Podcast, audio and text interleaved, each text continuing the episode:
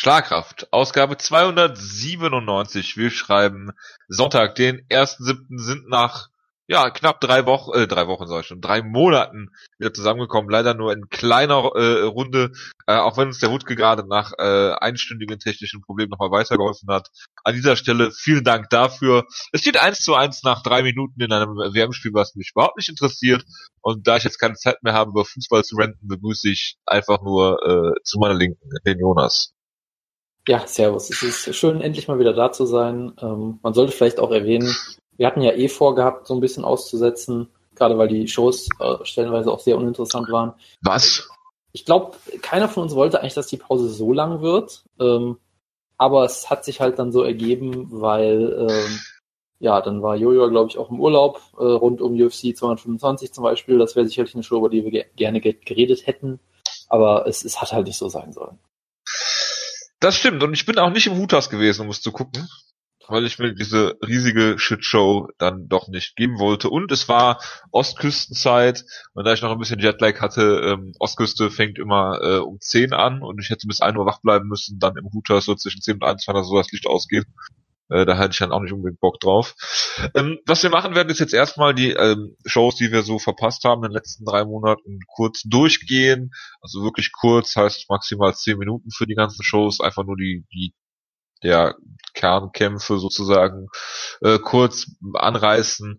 Äh, dann äh, eine News-Ecke, die Kampfankündige werden wir so machen, dass wir die nächsten Shows einfach durchgehen und dann äh, über Kämpfe reden, die äh, erwähnenswert sind und haben dann noch ein großes Tough-Finale Preview und UFC 226. Gut? Schön. Das freut mich. Äh, fangen wir doch mal an mit äh, der Show Kevin Lee gegen Edson Barbosa. Das war die Atlantic City Fight Night. Ähm, das war die erste Show, die wir dann nicht besprochen haben. Äh, Im Main Event hat äh, Kevin Lee gegen Edson Barbosa gekämpft. Äh, Kevin Lee hat das Gewicht verpasst um äh, zwei Pfund beziehungsweise einen Pfund äh, und hat äh, dann äh, in der fünften Runde noch äh, Edson Barbosa ausgenockt. Ist richtig. Hast du noch Erinnerungen an den Kampf? Ähm, ich habe ihn nicht mehr so wirklich im Kopf. Nee, ich weiß nur noch, dass es eigentlich eine sehr dominante Leistung von Kevin Lee war, mit einigen Runden nah an der 10-8 dran, gerade auch von der ersten Runde an. Und ja, dass Edson Barbosa halt die Takedowns nicht stoppen konnte, am Boden halt nicht wirklich mithalten konnte und ihn aber trotzdem, ich glaube, in der vierten Runde fast ausgenockt hätte mit einem Wheelkick. Ähm, also da kam dadurch halt noch so ein bisschen Dramatik rein. Aber ja, viel mehr darüber, viel mehr weiß ich ehrlich gesagt auch nicht mehr. Aber ja, Kevin ja. sah scheinbar gut aus. Äh, ob er jetzt, ob er jetzt das Lightweight äh, langfristig schaffen kann, ist vermutlich die andere Frage. Aber naja, hey. Ja, das hat man sich ja schon vor dem Kampf gefragt. Ne? Man, kann äh, nicht, man kann nicht alles haben. Frankie Edgar hat, wie zu erwarten war, Cap Swanson besiegt äh, per Decision.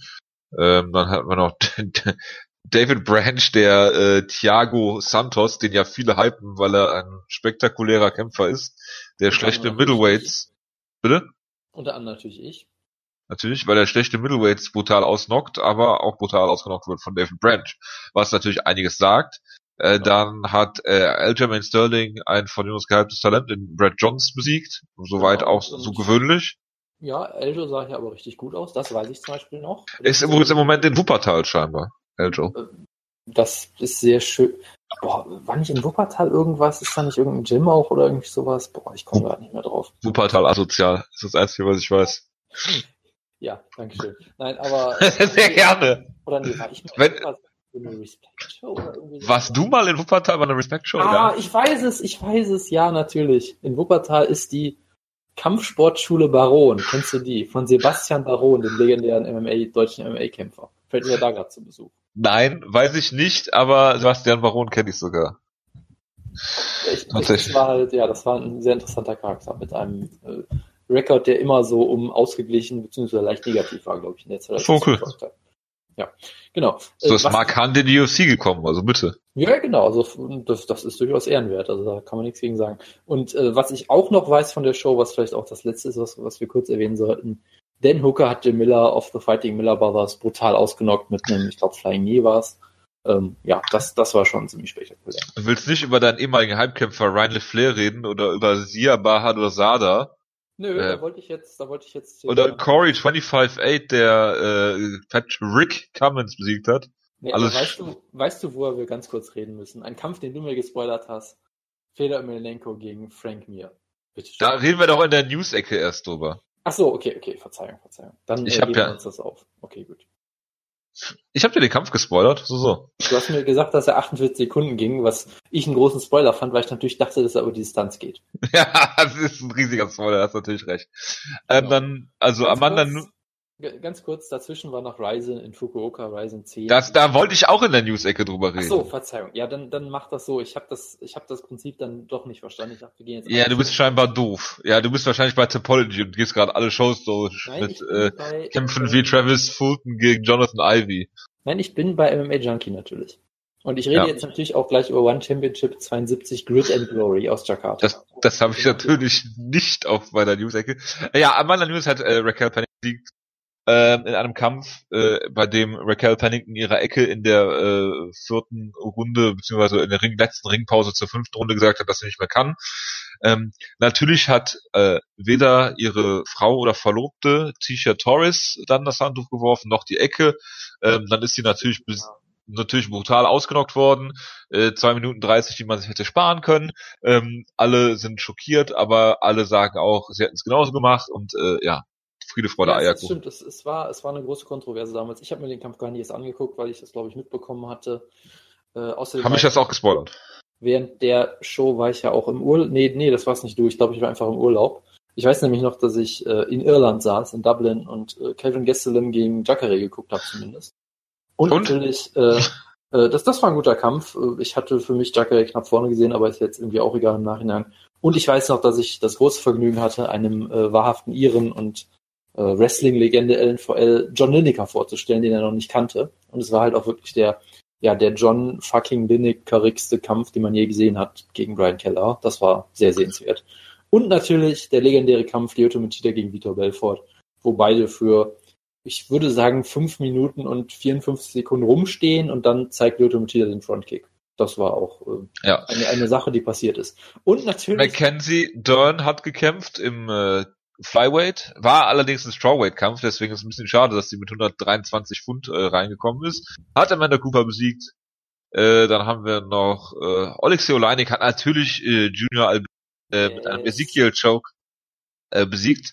Davi Ramos hat äh, Nick Hein äh, äh, ja besiegt per Rear Naked Choke. Ähm, relativ ähm, ja am Boden ist halt ein Killer. Äh, Davi Ramos äh, hat ihn zu Boden genommen. Nick Hein hat äh, wie in jedem Nick Hein Kampf einen Moment gehabt, in dem er seinen Gegner zu Boden geschlagen hat. das also ich- halt. Ja, er konnte es diesmal leider nicht nutzen, aber kämpft er in Hamburg wieder und äh, kann sich ja jetzt mit gesellschaftlich, sozial, politischen Themen in Deutschland wieder auseinandersetzen. Ähm, ja, sonst gibt's von der Karte, glaube ich, nichts, worüber man reden muss. Nee, auf jeden Fall nicht jetzt im Nachhinein. Aber ja, natürlich, Alex Oleinik hat sich wieder die Submission des Jahres geholt, das ist vollkommen klar.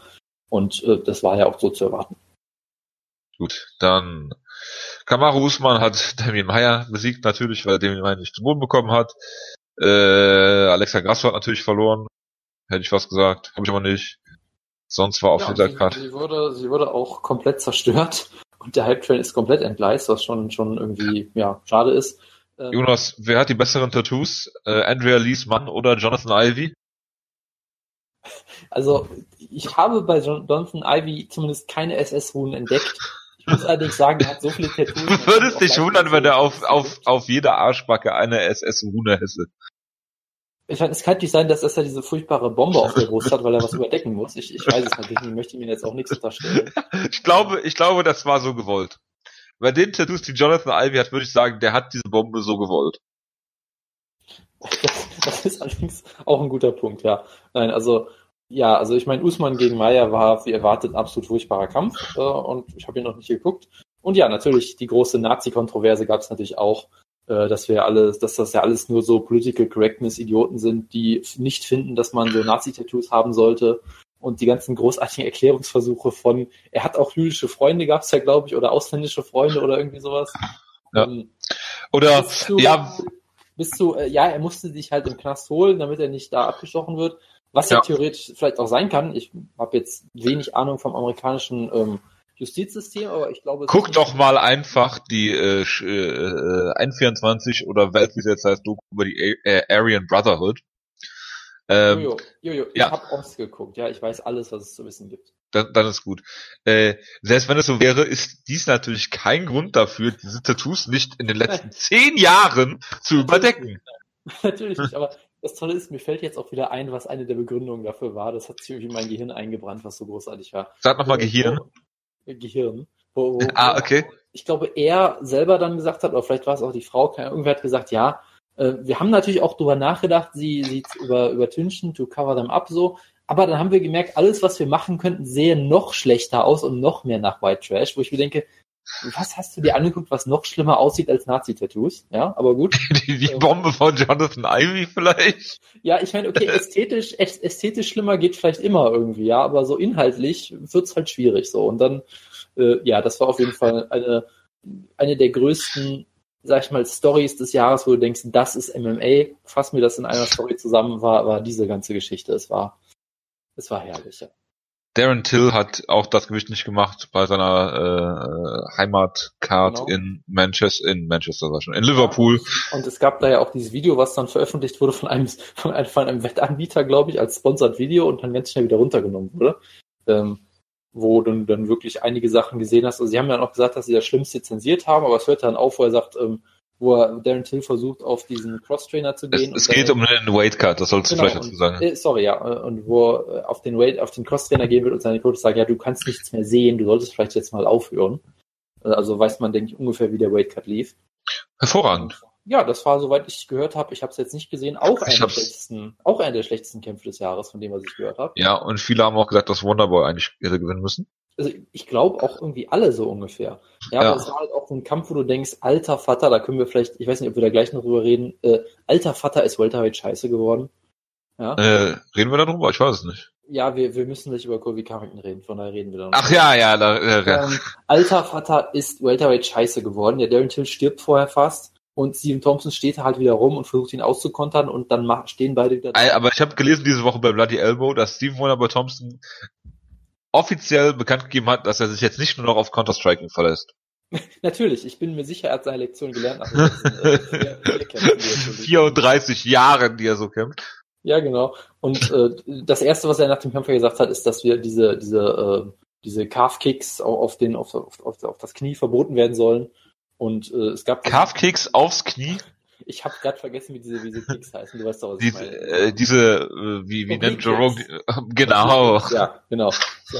Äh, wo, wo dann auch äh, natürlich äh, die Leute, die Wonderboy Thompson nicht mögen, dann sich auch wieder drüber lustig gemacht haben, weil er halt sowas gesagt hat wie, das Ziel mit diesen Aktionen ist nur, den Gegner zu verletzen, wo ich mir denke, ja, du, du bist Prizefighter. Das Ziel von jeder Aktion ist, den Gegner zu verletzen. Also ja, das war auch. Äh, Sag mir nicht, dass du den solche Kicks noch nie versucht hast, egal. Neil Magny hat Craig White was auch ein hervorragender Name ist, äh, besiegt. Arnold Allen hat gewonnen, äh, Mr. Finland hat Hick Diaz besiegt, Jonas, das freut mich sicherlich sehr. Genau, also das sind die zwei Kämpfe von der Show. Dan Kelly hat verloren. Okay. Arnold Allen hat gegen Mats Bonnell ein wunderbares Comeback gezeigt mit so einem, einem Front-Choke, das war sehr schön. Ja, und Makan Amikani hat ja Jason Knight besiegt, das war auch irgendwie ja, ein komischer Kampf, aber gut. Und, Dass ja, du sowas guckst? Das sind die zwei Kämpfe, die ich geguckt habe. Ja, also Was ich, ich geguckt habe, UFC Utica, ich habe natürlich nicht Gian Vellanti geguckt. Ach, der war gar nicht auf der Karte. Ach, die haben das. Doch, der war auf der, klar, Opener. Ja, habe ich natürlich nicht geguckt, äh, weil, wie ich immer sage, Gian Vellanti gucke ich mir im Octagon nicht an, außerhalb des Octagons immer wieder gerne. Ähm, Marlon Moraes hat Jimmy Rivera sowas von brutalst ausgenockt.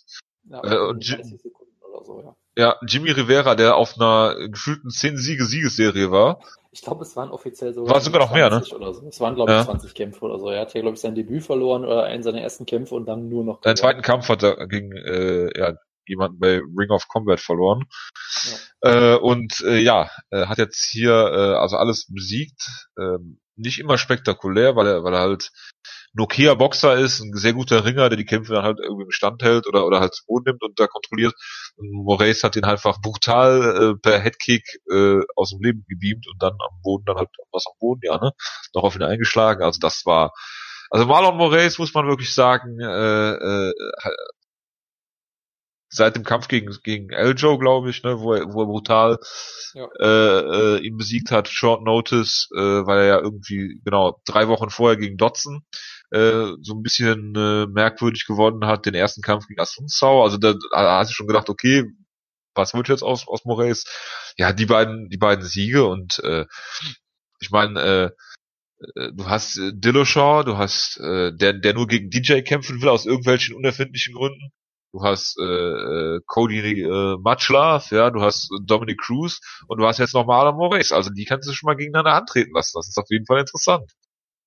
Ja, auf jeden Fall. Und ja, ich finde das auch gut, dass wir da nochmal kurz drüber reden, weil es ist halt in diesen ganzen elend langen und elend vielen Shows einfach auch sonst untergegangen, was für eine fantastische Leistung das einfach von ihm war und wie er sich hier auch gemacht hat. Er hat jetzt dieses Jahr war das vielleicht einer der schöneren Knockouts. Jetzt nicht, es war halt kein cleaner Headkick K.O., wo er komplett K.O. geht, aber mit dem ganzen Kontext zusammen und wer Jimmy Rivera ist und was der auch für ein Kinn bewiesen hat bisher, ist das schon extrem beeindruckend. Äh, Der Kampf gegen Eljo, auch einer der spektakulärsten, brutalsten Knockouts des letzten Jahres. Also der ist aktuell auf einem wunderbaren Run. Und deshalb, ja, gut, dass wir noch mal kurz drüber reden. Marlon Moraes, ich hype ihn ja schon immer. Und wie man sieht, es ist nicht immer ein Todesurteil für einen Kämpfer, wenn ich ihn Ja. Jake Ellenberger hast du bestimmt auch mal gehypt. Ganz sicher, den hat Woodcliff einmal gehypt. Äh, sorry. In diesem legendären Kampf äh, gegen Jake Shields. Ja? Ja, Ähm, aber ja, Jake Shields headlined jetzt, glaube ich, nächste Woche PFL-Card und Jake Ellenberger wird von, und Jake Ellenberger wird von Ben Saunders ausgenockt. Das ist schon, das sind schon irgendwie, ich weiß auch nicht, ja. Desmond Green besiegt Gleison Tebow, ist auch geil. Desmond Green ist, glaube ich, jemand, gegen den Daniel Weichel mal gekämpft hat. Genau, das war in diesem, in diesem Turnier. Genau. Äh, ja, Ben Saunders hat Jake Ellenberger ausgenommen. Geil. Ähm, gut, dann hatten wir noch Whittaker gegen Romero. Äh, zwei? Ja. Genau. Von der Chicago Card. Ja, das, das typische Drama gab. Die Show, wo du, die im, du, du dich dann geweigert hast, die im Hutas zu gucken. Es sind alle Kämpfe zur Decision gegangen. Also ich hätte wirklich bis halb zwei äh, ges gesessen. Also das wäre nicht so spannend gewesen. Ja. Ja, also auf der Karte gibt's natürlich, gibt's natürlich auch viel zu berichten. Ich fange mal vielleicht erstmal kurz von, von unten eher an. Ähm, Sergio Pettis hat Dan Eid Mike Santiago. Achso. Äh, ja, nicht, vielleicht nicht ganz von unten, ja. Ich habe die Kämpfe habe ich sogar gesehen. Charles Oliveira hat äh, Gleison Tebow, äh, Gleison Tebow. Clay Guida brutal ausgechoked. Freudscher Versprecher, kann schon mal passieren, ja. Ja, da kennst du einen, kennst du alle, ja. Sergio Ja, Pettis, der hat hat- eine wunderbare Leistung äh, gegen äh, Genau. Joseph Benavides. Man muss fairerweise natürlich sagen, Benavides war anderthalb Jahre weg oder so mit, ich glaube, schwerer Knieverletzung. Ja. Äh, aber trotzdem hat Pettis hier in der ersten Runde ihn fast ausgenockt. Die zweite, die, die Runden danach waren ein bisschen enger, aber trotzdem gut gemacht und hat sich hier auch eigentlich als Top-Contender etabliert. Tut für mich natürlich so ein bisschen weh als ewiger Benavides-Fan, aber was willst du machen? Äh, Und für Wutke als ewigen Clay Guida-Fan. Ja, genau, es war keine gute Karte in der Hinsicht. Äh, Rashad Evans wurde brutalst ausgenockt, hat jetzt Das habe ich mir natürlich, weil da bin ich nämlich genau zum Essen gegangen. Ich habe es mir noch angeguckt auf Fight Pass und dachte, nee, Smith gegen Evans guckst du dir nicht mehr an, machst dich fertig zum Essen, weil wir waren dann irgendwie Olive Garden oder sowas. Äh, und äh, ja, dann äh, ja, es soll, ich sollte recht behalten, ja, nachdem ich einen Tag in Disney World war. So, Und hat, genau, danach hat, wir erwähnen es vielleicht nur kurz, weil Rashad Evans danach sein Karriereende bekannt gegeben hat. das kommt doch auch in der News-Ecke. Ja, Jonas, also unsere Kommunikation ist auch nicht mehr so, wie sie mal hätte sein sollen. Wenn wir schon mal da sind, können wir kurz können wir es ja kurz anschneiden. Ansonsten, mir ist halt Deckel hat gewonnen, Curtis Blade hat einen brutalen Knockout über Alice Overeem äh, gefeiert mit Ground and Pound. Genau, das habe ich nämlich auch noch gesehen. Da war ich nämlich vom Essen wieder da. Clever von mir. Ja, Ne? ja das, das war Gadilia gegen Espasa habe ich auch gesehen. natürlich äh, Mike Jackson gegen CM Punk, äh, müssen wir nicht Das habe ich natürlich nicht gesehen, ja. Mike Jackson hat gewonnen. Es gab sehr viele Takes darüber. Dana White hat wieder einen hochroten Kopf bekommen, aber es ist einfach alles auch vollkommen irrelevant und uninteressant. Weil er Mike Jackson unter den Bus geworfen hat gegen den Genau. CM Punk, gegen den, er- den er gehypt hat. Ja, das macht natürlich Sinn. Ja, äh, die große Hoffnung Megan Anderson hat auch ziemlich klar verloren. Das war auch eher so ein Hype-Train, der so ein bisschen... Was? Megan? Ja, die wird Megan ausgesprochen, habe ich in der Zwischenzeit gelernt. Wieso wird sie das? Das ist aber falsch. Ja, das, Ist das Derek? Das hat sie so gesagt scheinbar in, den- in den Interviews. Ja, das heißt aber nicht, dann kann sie ihren eigenen Namen nicht aussprechen. Da würde ich mir schon sorgen. Das ist halt, ich weiß es halt auch nicht. Und Ja. Colby Ja. Covington hat Rafael dos Anjos besiegt in einem Kampf. Weißt du, wenn jemand Bong sagt, dass er Bong ausgesprochen wird, Koreaner ist, dann nennst du ihn trotzdem Bang. Hm? Aber hier ist es Megan, ja, ja. Bang, nicht Bong, also bitte. Bang. Ja, ja. Ja, ja. also, Kobe Covington hat Schaffeldorf besiegt. Ist Ja, mit so- so, Welterweight-Titel kämpft gegen Kanye. Das, Was das denn? war- Hallo, Donald Jr. hat gratuliert, ja. Ja, sehr schön. Das ist, das ist so geil. ich habe den. Kampf auch nach einer Runde, glaube ich, ausgemacht, weil ich es nicht ertragen konnte. Hast du das Postfight-Interview mit Bisping gesehen? Nein, natürlich nicht. Es ist so großartig. Wie, es ist so großartig. Also das kannst du dir, also ich mag Michael Bisping ja nicht und ich finde den Trash Talk auch sehr anstrengend manchmal. Man ist jetzt retired, da reden wir natürlich in der News-Ecke noch drüber, wer alles zurückgetreten ist in unserer Pause. Aber Michael Bisping hat Colby Colvington sowas von an die Wand gelabert. Das ist jetzt Unfassbar nicht Lust. besonders schwer. Nein, aber, aber es ist einfach so lustig, wie, wie, wie schlecht Colby Covington ist. Und wie aufgesetzt und wie plump und wie dumm er ist. Und wie, wie Bisping ihn einfach bloßstellt. Das ist so geil. Ja, er hat halt den ganzen Rassismus von Chelson ohne das geringste bisschen an Finesse, was Chelson teilweise noch hatte. So. Ja, immer noch hart, also.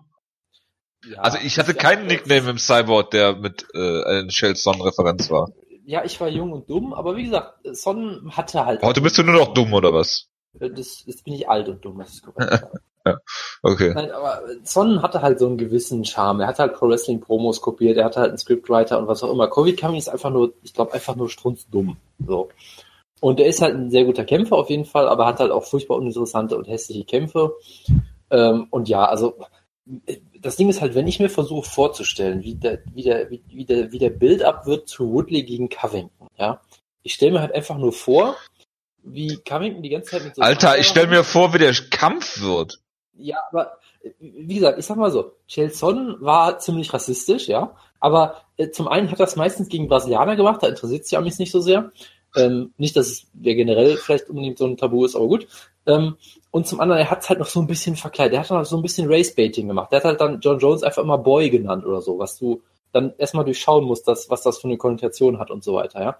Aber ich glaube, Kovi Ja, aber er hat halt auch so abstruse Dinge behauptet, wie diese Karottengeschichte, äh, dass du es halt nicht ernst nehmen konntest, ne? Ja, das, das kommt halt Ne? noch dazu. Also er hat halt so ein bisschen, bisschen Ironie, so ein bisschen Distanz dazu gehabt. Ich glaube, Kofi Covington wird wirklich einfach die ganze Zeit dann nur in so Magerhut rumrennen und irgendwie äh, vermutlich auch noch das N-Wort benutzen und sich dann wundern oder so und dann sagen, Ja, weil Mike Perry ihm seine Ancestry, äh, sein Ancestry nein, Report nein, besorgt hat. Wir, wir dürfen das jetzt sagen, wir haben uns jetzt lange genug äh, niedermachen lassen, ja, Make America Great Again, so wird das laufen, ja. Da gibt's, äh, es gibt so viele Werbung in Amerika für diese ganzen, für diese ganzen Stammbaumgeschichten, wo ich mir nur denke, also, ja, und das Ancestry gibt's jetzt ja scheinbar auch in Deutschland, ne? Weil was soll bei mir rauskommen? Tja. Das ist beim Ernst. Was soll bei mir rauskommen? Es steht da noch Französisch wahrscheinlich dabei. Tja. Egal. Man, man weiß es nie, man weiß es nicht. Reden wir über Robert Whittaker gegen äh, Joel Aber- Romero. Ja, ganz kurz, was ich dazu noch kurz anschließen wollte. Die Welterweight Division ist einfach nur tot aktuell für mich. Ja, also Woodley ist natürlich gut und so, hat diesen absurden Stil, den er halt durchbringen kann, weil er halt äh, gewisse äh, physische Athletisches. Stärken auch hat und das auch. Wo wir gerade bei Rassismus sind. Ja, Ja, ja, sorry, aber es ist halt so, mit diesem Stil solltest du auch nicht Champion sein. Das spricht auch irgendwie gegen die Division. Natürlich auch dafür, dass Woodley dich halt mit einem Schlag ausnocken kann, auch wenn er 23 Minuten nichts macht, aber trotzdem. wie Ja. viele Einheiten schlägt Tyron Woodley eigentlich? Sicherlich mehr als Derek Lewis, da lege ich mich schon fest. Ja. News-Ecke, Jonas. News-Ecke. Ja. Ja, genau. Hast du Covington, der, der ist halt ein guter Kämpfer. Er ist halt ein, er ist kräftig. Ja, aber stinken Er ist ein langweilig. guter Ringer. Er ist stinklangweilig, er wird von dem Meyer outstriked. Das ist halt alles nicht gut. In der Tat. Ja, Was ist- reicht? Das ist gerade das Geile. Ja, ja, das ist halt das Problem. Er kann dich halt in Grund und Boden grinden irgendwann einfach nur. Darren Till ist erstens kein Welterweight und zweitens hat er halt für fast alle gegen Wonderboy Thompson verloren, der wiederum auch mittlerweile komplett verbrannt ist nach diesen Woodley-Kämpfen und nach dem Darren Till-Kampf. Ja, du hattest Dos Anjos als die große Hoffnung, der auch stilistisch gut wäre gegen Woodley. Der hat jetzt auch verloren. Es ist nicht das Ende. Ja, aber er ist ja auch, aber er ist ja auch relativ klein, ne? Also das muss man ja mal dazu sagen. Ich, ich meine halt nur, Dos Anjos ist jetzt auch nicht retired oder so. Der wird noch äh, gute Kämpfe haben, aber als Titelherausforderer ist er halt auch erstmal weg, ja. Äh, dann hast du halt Kamaru Usman, der auch aktuell nur noch Stinker hat. Und dann hast du halt jemanden wie Demi Meyer auf einmal. Ja gut, du hast ihn gegen Damien Meyer gestellt. Ich meine, was erwartest du? und, und dann hast du Neil Magny auf der Acht. Also diese Division, die halt immer so ein Kronstück von der UFC auch war und wo du halt auch vor kurzem noch diese grandiosen Schlachten hattest mit Johnny Hendricks, über den wir später noch reden werden, mit Jobbie Lawler, Ja, oder Rory McDonald. Carlos Condit, Roy McDonald, genau. Da hast du jetzt nur solche Stinker, die auch alle nur stinklangweilige Kämpfe produzieren können. Das ist echt Die tragisch. sich alle, die sich alle neutralisieren, ja. ja. Ja, machst du nix. Cowboy, die Hoffnung ist, hat sich ja jetzt auch äh, erledigt, aber naja, gut. Äh, du willst noch über äh, Roger Whittaker gegen Joel, äh, Joel Romero reden. Genau, der Non-Title-Kampf, weil Yolo das Gewicht schon wieder verpasst hat. Auch etwas kurios. Wieso ist es kurios? Auch nicht drüber reden. Ja, es gab ja Versen, dass Yolo meinte, die Commission hätte es zu früh gestoppt und bla bla, keine Ahnung, ist auch erstmal egal. Er hat das Gewicht Aha, gemacht. Du, du glaub, glaubst ihm natürlich, klar. Ich, ich, sage nur, dass es diese gibt. Und wenn ich darüber mhm. weiter reden würde, müsste ich sie diskutieren, aber das tue ich jetzt nicht. Um Gottes ähm, Willen. Es gab den Kampf, der Kampf war der Kampf des Jahres, es war ein absolut fantastischer Kampf. Ging auch über fünf Runden. Auf hohem Niveau, ging über fünf Runden, was natürlich immer ein Bonus ist. Ähm, Roger Whittaker hat, die, hat den Kampf auf der Scorecard gewonnen. Ich verstehe nicht so wirklich, warum, um ehrlich zu sein. Also ich verstehe es halt schon, weil Yolo hat halt wieder ein paar Runden nichts gemacht und sich Energie aufgeteilt. Aber Yolo hat in der dritten Runde fast ausgenockt, da kannst du eine 10-8 geben. In der vierten Runde hat er den Großteil der Runde nichts gemacht und dann Whittaker mit zwei Schlägen wieder fast ausgenockt. Also kann man ihm, finde ich, auch die Runde durchaus geben. Und in der dritten, in der, in der fünften Runde musst du ihm eine 10-8 geben. Also ich weiß halt, wie gesagt, nicht, wie man scoret, aber es war ein absolut hervorragender Kampf. Jolo Romero ist einer der größten Athleten, den, den die Welt je gesehen hat und er wird immer noch besser mit jedem Kampf, auch mit seiner Technik und die Art und Weise, wie er kämpft, es ist unfassbar. Und George Whittaker ist einer der größten Talente, die das MMA hat aktuell. Ich würde sagen, auf so einer Stufe mit Max Holloway ungefähr. Ähm, er kann einfach alles, er kann diese Takedowns neutralisieren, wie, wie äh, es überhaupt nicht möglich sein sollte und ist ein grandioser Kämpfer. Also das ist wirklich ein traumhafter Kampf, Kampf des Jahres für mich und ja, ich bin gespannt, wie es mit beiden weitergeht. Äh, ja, Jolo Romero wird irgendwann alt werden. Ja gut, er sollte, er sollte das auch schon länger sein. Also von dem her, er hat den gleichen Arzt wie Dan Henderson. Jonas, es wird die Karriere, der Karriere wird enden wie die von Dan. Ich bin mir sicher. Ja, wir haben da noch also, Cowboy. Also du, also du willst damit sagen, als Hall of Fame Karriere. Damit, damit gehe ich konform, ja. Was? Dan Henderson ist in der Hall of Fame jetzt schon? Der ist in jeder ernsthaften äh, MMA Hall of Fame. Ich weiß nicht, ob er in der UFC Hall of Fame ist, aber da wird er auch. Es gibt ernsthafte MMA Hall of Fames? Natürlich nicht, nein, aber er würde in jede gehören. So. Ach so, okay, ich dachte schon. Ja, Leon äh, Edwards hat äh, Cowboy Cerrone äh, ziemlich äh, zugesetzt. Ja. Und ihn klar outstriked, wie ich fand. Ja, und zwischendurch hat natürlich noch Greg Hardy sein UFC-Debüt gefeiert, was ja alle gefreut hat. Das ist doch in der News-Ecke, du Pfeife. Wir über Dana White Contender Series reden. Natürlich nicht. Aber, aber Peter Jahn hat sein Debüt gefeiert bei dieser Show, hat Teruto Ishihara ausgenockt und ist jetzt natürlich der neue Jonas Halbkämpfer. So, Peter Jahn. der Arme. No Mercy, wunderbar. Was hat der, was hat der dir getan? Tja. Hast du seine äh, ACB-Shows gesehen oder was? Äh, ich hatte den Namen auf jeden Fall schon so ein bisschen im Kopf, ja. Oh, Gottes Willen. Gut, dann äh, war's das mit äh, unserem kurzen Recap. Kommen wir in die News-Ecke, kommen wir zu, ähm, ja, was steht hier auf meinem Dings? Äh, ja, Happy Canada Day erstmal an unsere zahlreichen kanadischen Zuhörer. Schöne Grüße an George St. Pierre. Ja. Und, äh, die anderen ganzen anderen Kanadier, die ich den, wen, wen gibt's denn da so noch? Äh, ja, mir fällt jetzt keiner ein. Roy McDonald. Gibt's Mark Hominick. Genau, Mark Hominick, der größte Star Kanada. Justin, Justin Trudeau. Wie viele Kanadier kennen wir? Lance Storm. Steve Bossé natürlich. Ja, ganz, ganz besondere Grüße natürlich an Lance Storm. Das richtig, ja. ja, das ist äh, äh, ja gut. Äh, Runfighting hat keine Rechte mehr an der UFC, der Vertrag ausgelaufen und in beiderseitigem Einvernehmen hoffe ich mal nicht verlängert worden. Ähm, ist, äh, ist so, dass die UFC jetzt einen Deal mit ESPN hat äh, in den USA, der Fox Deal ja auch ausgelaufen ist, die setzen jetzt mehr auf SmackDown oder sowas, ne? Ähm, das klingt richtig, ja. Ist, ja, es klingt leider richtig. Ähm, äh, es ist so, dass jetzt erstmal, es gibt 60 Tage Testversion Fight Pass. Die Pay-Per-Views sind in diesem äh, Trial, glaube ich, mit drin sogar wenn ich mich nicht irre. Normalerweise kostet der Pay-Per-View dann für deutsche Fans 12,99.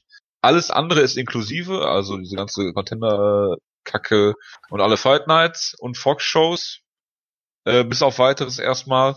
Und äh, dann wird sich zeigen, was passiert. Ähm, Zone hat sich ja jetzt weltweit die Rechte an äh, Bellator gesichert ab 29. September.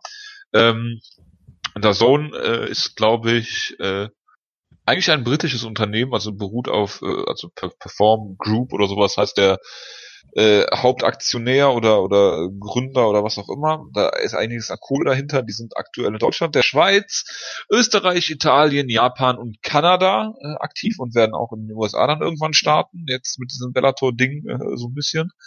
Ähm, haben in vielen Ländern einige einige Rechte. Ähm, in Deutschland aktuell beispielsweise NFL, MLB, NHL, ähm, NBA. Sie haben die Bundesliga-Highlights, sie haben Euroleague einiges, sie haben, äh, sie sind zwar nur Sub-Rechteinhaber äh, äh, in der Champions League äh, und Sky darf bestimmen, was sie zeigen. Das heißt, sie zeigen auf jeden Fall die deutschen Spiele live und die Konferenzen, das darf der Zone auch nicht. Allerdings wird, wenn ich richtig gelesen habe, Sky zum Beispiel 34 Champions League Spiele live zeigen und der Zone 104 in der nächsten Saison. Ähm, sie in den USA setzen sie auch vor allen Dingen auf Kampfsport äh, mit Eddie Hearn, das ist der Promoter von äh, Anthony Joshua zum Beispiel. Ähm, äh, da wird einiges passieren und es ist jetzt äh, so, dass die in Japan zum Beispiel ähm, äh, ich glaube, ich habe es gerade bei meiner Aufzählung vergessen, weil ich mich irre. Egal, da haben sie jetzt zu den äh, UFC-Rechten, die sie aktuell auch haben, also sie sind da der der Partner der UFC, auch die Bellator-Rechte natürlich, weil die sind weltweit vergeben worden. Und ja, vielleicht kommen wir dann auch in den Genuss der UFC-Rechte. Das ist das, weshalb ich jetzt so lange ausgeholt habe. 9,99 Euro im monatlichen Abo und du, es gibt keine Pay-Per-Views da, das heißt, es ist alles im Abo integriert. Ich habe das hin und wieder mal genutzt für zum Beispiel Canelo gegen äh, Triple G ähm, oder äh, weitere Geschichten ähm, oder vor allem für die NFL. Du hast die Möglichkeit jederzeit äh, dein Abo zu beenden oder es für vier Monate zu pausieren maximal, was auch ganz interessant ist, weil du dann bei der Pausierung, glaube ich, auch, falls sie den Preis anheben sollten, nicht davon betroffen wärst. Also das Angebot an sich finde ich super interessant, auch für Sportfans generell und hoffe, dass die UFC vielleicht auch mit der Zone dann äh, in Gespräche tritt oder es beim Fight Pass bleibt, was mir auch egal wäre. Jonas, bitte. Ja, ich, ich bin sicher, du hast es ja gut zusammengefasst, ich bin sicher, wir werden beide ähm, an Fighting mit einem, mit einem weinenden Auge äh, hinterherblicken. Ja, ob es jetzt Freudentränen sind oder andere Tränen, dass es vorbei ist, darf jetzt sich jeder selbst überlegen. Aber ja, es, es sieht auf jeden Fall nach ähm, interessanten, äh, interessanten, äh, interessanten Entwicklungen aus. Ja. Eine auch interessante Entwicklung ist, dass die UFC Blago Ivanov hat, da reden wir gleich noch. Ähm, den Fedor. Interessante, äh, interessante Definition von interessant. Ja, ja, UFC Moskau ist angekündigt worden für den 15.09. Alle haben auf äh, Habib gehofft gegen Connor im Main Event, was natürlich äh, überhaupt keinen Sinn macht, weil es eine Fight Night ist. Ähm, dann, Jonas, du wolltest was zu Ryzen sagen. Wahrscheinlich von Horiguchi gegen McCall. Genau. Das ist korrekt, ja. Ist ganz kurz, es gab eine Ryzen-Show ähm, genau, Ryzen 10 in Fukuoka in der Marinemesse, was immer noch ein sehr schöner, sehr schöner Name für eine, für eine Show ist. Und ja, Kyoji Horiguchi, Ian McCord hat es endlich geschafft, gegen Kyoji Horiguchi zu kämpfen. Den Kampf, den sie ja, um den sie ja ihr Turnier herumbauen wollten. Woraufhin sich dann Ian McCall an den Ringseilen irgendwie einen Cut geholt hat in der letzten Show oder was auch immer. McCall hat es endlich geschafft. Er hat es in den, in den Ring geschafft. Er hat sich nicht währenddessen verletzt. Sein Gegner ist nicht ausgefallen. Es hat endlich alles geklappt alle Sterne im Universum haben sich, äh, haben sich aligned, damit Ian McCall in den Käfig steigen kann, also in, in den Ring. Ähm, und er wurde natürlich in neun Sekunden ausgenockt. Das ist, denke ich, kann man so Ian McCalls Karriere so ganz gut zusammenfassen. Selbst wenn alles klappt, klappt nichts. Ähm, und ja, natürlich, Horiguchi sieht weiterhin hervorragend aus bei Ryzen. Äh, das ist auch eigentlich alles, was man zu dieser Show sagen muss. Jojo, ich bin durch. Entschuldigung, ich war gemutet. Was willst du denn zu Fedor gegen Frank Mir sagen? Frank Mir, Entschuldigung. Wie gesagt, ein Kampf, für den du mich fieserweise gespoilert hast. Ähm, Weil ich gesagt habe, dass er 48 Sekunden lang ist. Ja, ich hatte, ich hatte einen Klassiker auf 5 Runden äh, erwartet, natürlich. Auch wenn es sicherlich noch nicht mal ein 5-Runden-Kampf war, aber ich habe erwartet, dass, ich habe ich hab einfach erwartet, fühlt sich ersten, an. Ich habe einfach erwartet, dass die ersten drei Runden so gut sind, dass die Fans dann einfach die ganze Zeit chanten, two more rounds, two more rounds, man es halt beim Wrestling macht, und dann sagt so einfach, ja komm, wir machen einfach noch zwei Runden. Ja? Achso, ich dachte, sie setzen sich während der, äh, während der drei Runden einfach fünfmal auf den Stuhl. Das wäre natürlich auch eine Möglichkeit, ja, das, das kann man. Oder viermal. Ja. Genau. Ja, ja, Fedor hat Frank Mir ausgenockt. Äh, nach meiner Erinnerung sah Fedor auch nicht wirklich gut aus. Äh, und es war halt ein wilder Kampf und Fedor hat den Judo-Wurf gezeigt. Und sie haben in diesen 48 Sekunden auf jeden Fall sehr viel Action gepackt. Und am Ende hat Fedor ihn ausgenockt. Ja. ja. Und im, im Co-Main-Event stand Sam Cecilia und das sagt ja eigentlich alles aus über Bellator aktuell. Kampf des Jahres, ja. Äh, so. Dann haben wir hier, ja, Retirements. Ian McCall haben wir gerade schon gesagt. Johnny Hendricks, Josh Koscheck, Rashad Evans, Michael Bisping, Felipe Arantes, Jonas, der Cowboy. Es, es tut einfach sehr weh, ja. Es, ja. es tut weh, bitte sprich mich nicht nochmal drauf an. Aber weißt du, wer zurück ist? Brad Pickett kämpft bei ACB. Äh, hervorragend. Das, da kann man sich auf jeden Fall drüber freuen oder halt auch nicht. Ja, das äh, stimmt natürlich. Ja, Abu Asata hat endlich seinen UFC-Vertrag bekommen. Genau, der Kämpfer, der nie in der UFC antreten wird, tritt jetzt in der UFC an. Laut äh, gewissen Leuten, die wir hier nicht nochmal name droppen. Korrekt, ja. Ich dachte, du name droppst jetzt Oliver Kopp. Aber gut. Warum sollte ich diese anonyme Person name droppen, der, der Name? Ja. Jonas, bei Benjamin Brinser kann er noch eingreifen, aber Asatan nicht. Tja, so ist das halt. Äh, Peter Sobotta geht jetzt ins äh, Middleweight äh, wird jetzt auch Papa und kann deswegen unter diesen Umständen nicht bei UFC Hamburg antreten. Äh, nicht bei, ach so, haha, heißt nicht Herr Hitler, sondern Hamburg. Ja, ähm, äh, ist der einzige deutsche Kämpfer, der bisher bei allen deutschen UFC-Shows äh, war, aber dann doch nicht mehr. Ja, also ein Kampf, der außer... Die Streak musste halt irgendwann mal rein, sagen wir ehrlich. Ein weiterer Kampf, der stattgefunden hat, über den du natürlich reden willst, Jonas Nikita Krylov gegen Fabio Maldonado.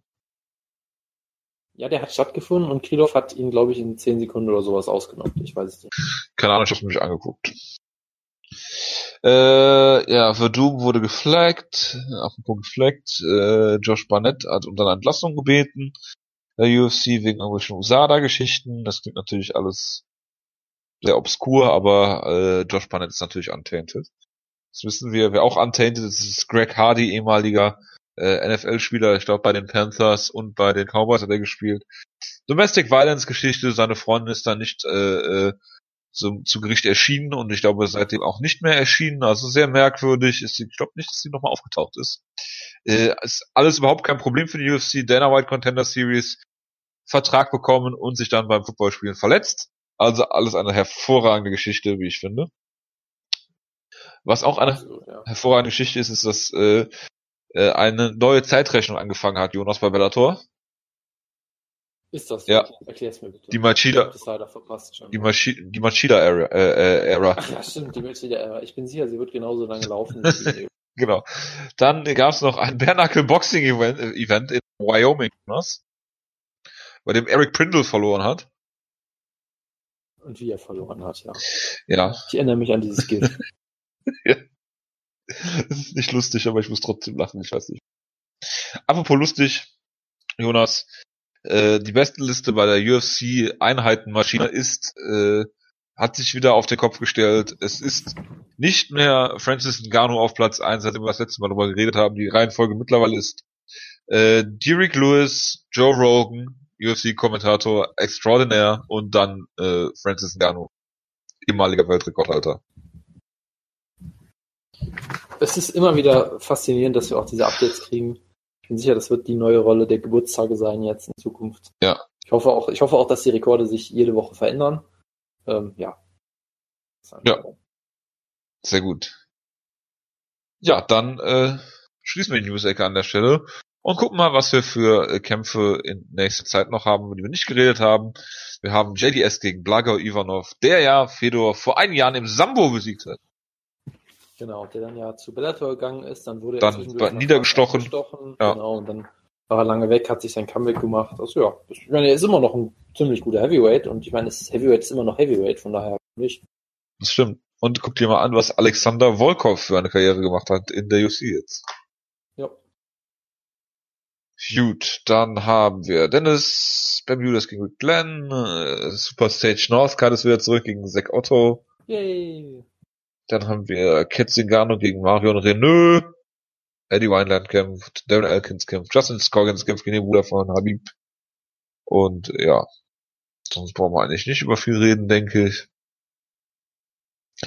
Ja. Haben wir Volkan Özdemir gegen Shogun Hua in Hamburg. Oh Gott. Mit Glover Teixeira gegen Ilya Latifi im Common Event, Machi Tibura gegen Stefan Struff, Vitor Miranda gegen Abu Al-Saitan, Nasrat Hakparast gegen Mark Diakis, die Diakis oder wie der heißt, Nick Hein auf den Prelims gegen Damir Hatzovic, Emil Weber Miek auch auf den äh, Prelims gegen äh, Bartosz Fabianski, irgendwie ein bisschen merkwürdig, aber kann man nichts machen. Nein, Pius, wir vergessen diese Kämpfe nicht. Ich habe sie mir extra aufgeschrieben, natürlich. Äh, Eddie Alvarez gegen Dustin Poirier 2, Jonas, das würde mich sehr freuen. Natürlich, das ist ein traumhafter Kampf. Aldo gegen äh, Stevens, äh, auch ein traumhafter Kampf natürlich. Äh, Joanna Ex-Champion gegen Tisha Torres. Dann haben wir Jordan Mean gegen Alex Moreno, Randa Marcos gegen Ansarov, Alexis David, äh, Davis gegen Catelyn Chukagian, John McDessie gegen Ross Pearson, was klingt wie ein Kampf aus einer anderen Zeit, aber gut. Aber sowas von, ja. Die Briefkastenfirma gegen den besten Boxer im Sport, das ist traumhaft. ja, es ist, es, es ist auf jeden Fall traumhaft. Ja, das liest sich auf jeden Fall an einer guten UFC und Foxcard, da kann man sich durchaus auch freuen. Ja. Und äh, frei im äh, Fight Pass dann scheinbar. Äh, TJ Dillashaw gegen Cody Garbrandt 2, DJ gegen äh, Cejudo 2, Cub Swanson gegen Renato Moicano, äh, und das war's auch schon. Match Coher gegen Irene Aldana. Das klingt auch hervorragend. Derek Brunson gegen Antonio, Antonio Carlos Jr. Ja, dein Pay-Per-View, der schnell an, äh, äh, wie soll man sagen, äh, an Qualität abnimmt. Dann haben wir noch Justin Gage gegen James Vick. Da eigentlich gegen Ella Quinter äh, kämpfen, der hatte dann irgendwie keinen Bock oder keine Zeit. Und ja, es war irgendwie, es, es war irgendwie ganz komisch. Dann hat irgendwie, irgendjemand hat, glaube ich, Ella Günther gefragt, sag mal, stimmt das, dass du gegen Gaethje kämpfst? Er hat gesagt, nein.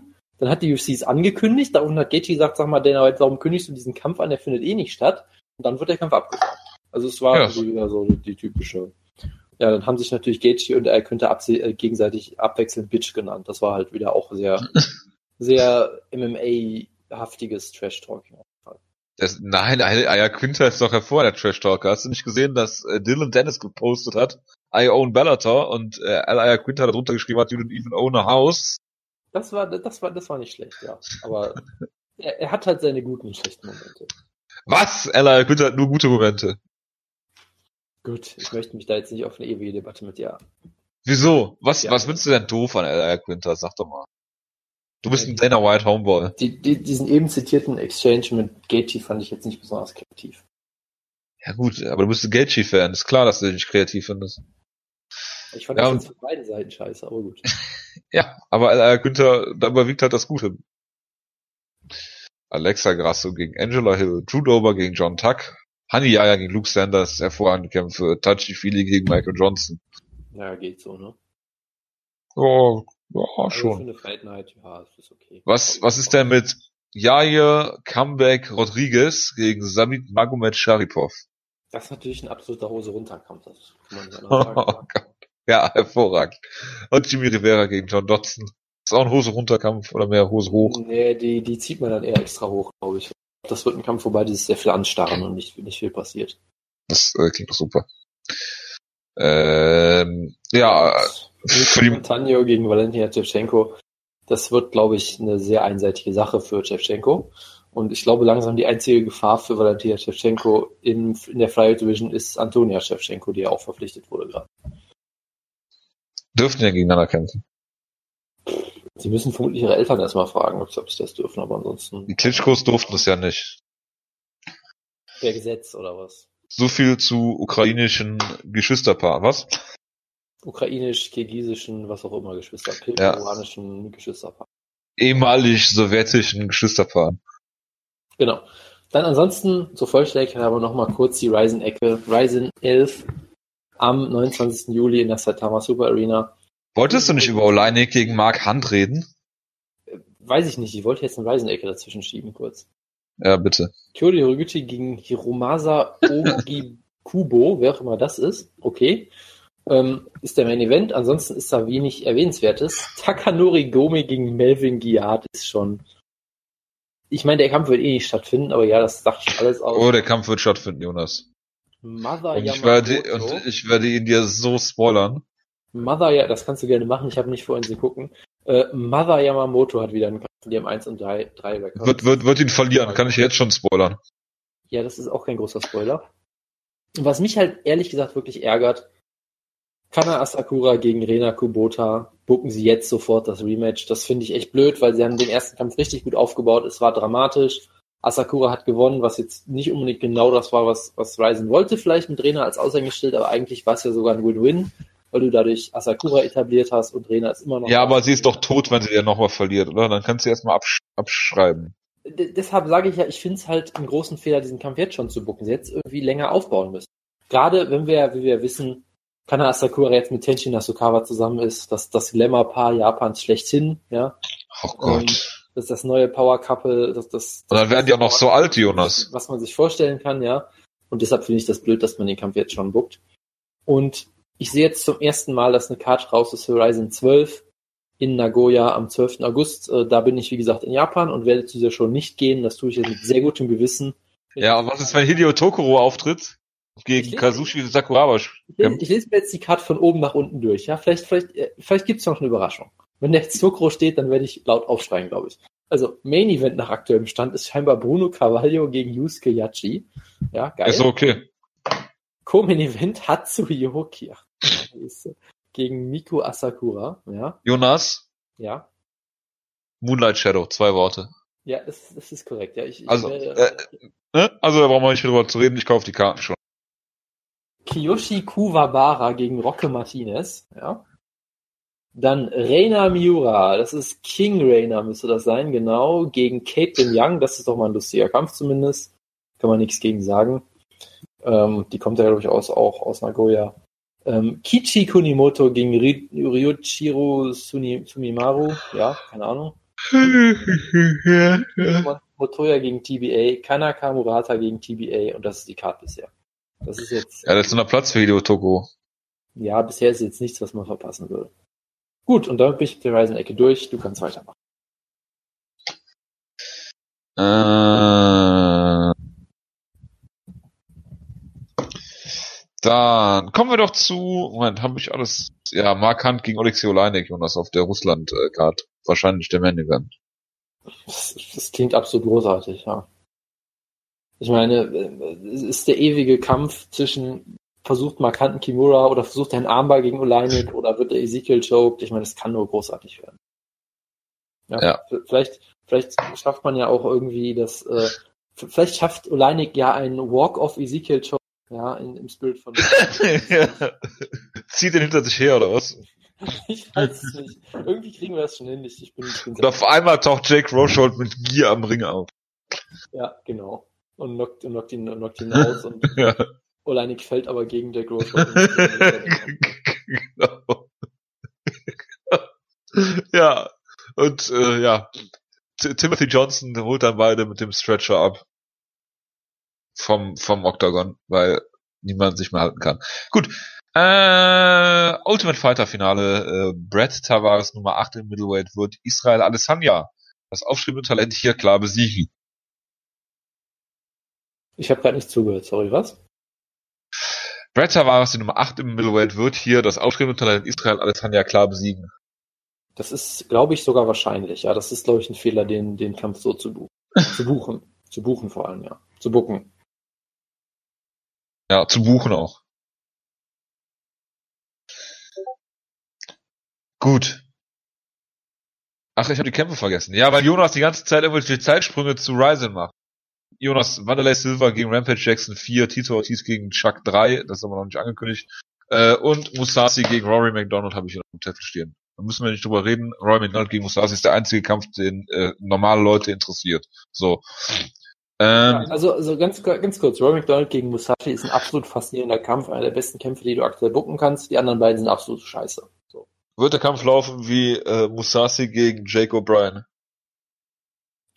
Ich bin sicher, McDonald wird das Gewicht verpassen und hätte ihn sonst besiegt. Das ist richtig, ja. genau. Wenn Roy McDonald damit 212 Pfund äh, einwiegt. Das wäre Ja, das klingt, klingt alles logisch. Ja, äh, gut, Israel Samir wird verlieren gegen Brett Tavares, der ein äh, durchaus solides äh, Middleweight ist, deswegen äh, wird das nicht reichen. Roxanne Modafferi gegen äh, Barb äh, Horncheck ist noch ein Kampf auf der Card. Matt Bissett, der bei Bellator mal gegen äh, äh, Daniel Weichel tatsächlich auch verloren hat. Wie Desmond äh, Dingenskirchen Green.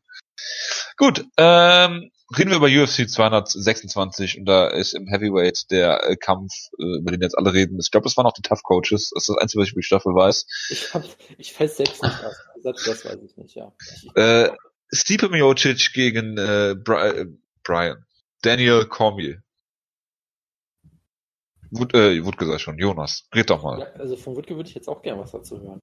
Ja, Wutke, erzähl doch mal. Er spielt, glaube ich, er spielt, glaube ich, gerade leider wieder League of irgendwas oder was auch immer. Stardew Valley. Ja, von mir ist auch das. Nein, also es ist der.